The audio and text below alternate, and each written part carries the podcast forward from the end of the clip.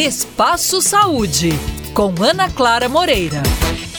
18 de fevereiro é o dia de combate ao alcoolismo, data que tem o objetivo de conscientizar a população sobre os riscos do uso nocivo de álcool. De acordo com a Organização Mundial de Saúde, 3 milhões de mortes são registradas anualmente em decorrência deste problema, que também ocasiona diversas doenças e perdas sociais e econômicas. Sobre esse assunto, eu converso com a Lívia Pires Guimarães, presidente da Junta de Serviços Gerais dos Alcoólicos Anônimos do Brasil. Lívia, quais são as principais consequências do uso nocivo de álcool? Em Alcoólicos Anônimos, praticamos o nosso primeiro legado, que é o da recuperação por meio dos 12 passos.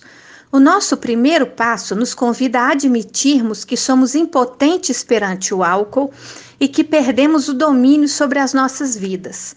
O álcool, quando transformado em voraz credor, esvazia a pessoa de sua autossuficiência e de toda vontade de resistir às suas exigências. A admissão dessa impotência pessoal acaba por tornar-se paradoxalmente o leito de rocha firme sobre o qual então poderão ser construídas vidas felizes e úteis. Eu conversei com a Lívia Pires Guimarães, presidente da Junta de Serviços Gerais dos Alcoólicos Anônimos do Brasil, sobre a importância da conscientização relativa ao consumo nocivo de álcool, assunto que continuaremos tratando no próximo episódio do Espaço Saúde. Até lá!